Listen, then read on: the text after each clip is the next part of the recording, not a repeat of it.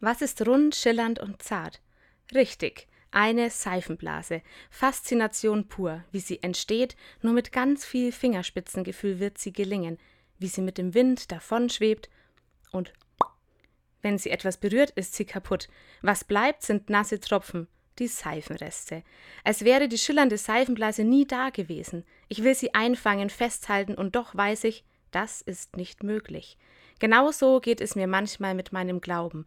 In der einen Sekunde bin ich fasziniert. Ich kann die Wunder Gottes sehen, die Schönheit seiner Schöpfung, das Gute in der Welt. Ich spüre, dass es Gott gibt und er jetzt gerade bei mir ist. Und im nächsten Moment platzt meine schillernde Glaubensblase. Nichts ist mehr übrig von meiner Faszination, meinem Staunen, meiner Freude. Aber ist wirklich alles weg? Ich denke, nein. Alles, was ich schon erlebt habe mit Gott, mit meinem Glauben, ist noch da, in meiner Erinnerung. Daran halte ich mich fest und vertraue, dass die nächste Glaubensblase kommt. Schillernd, faszinierend, echt.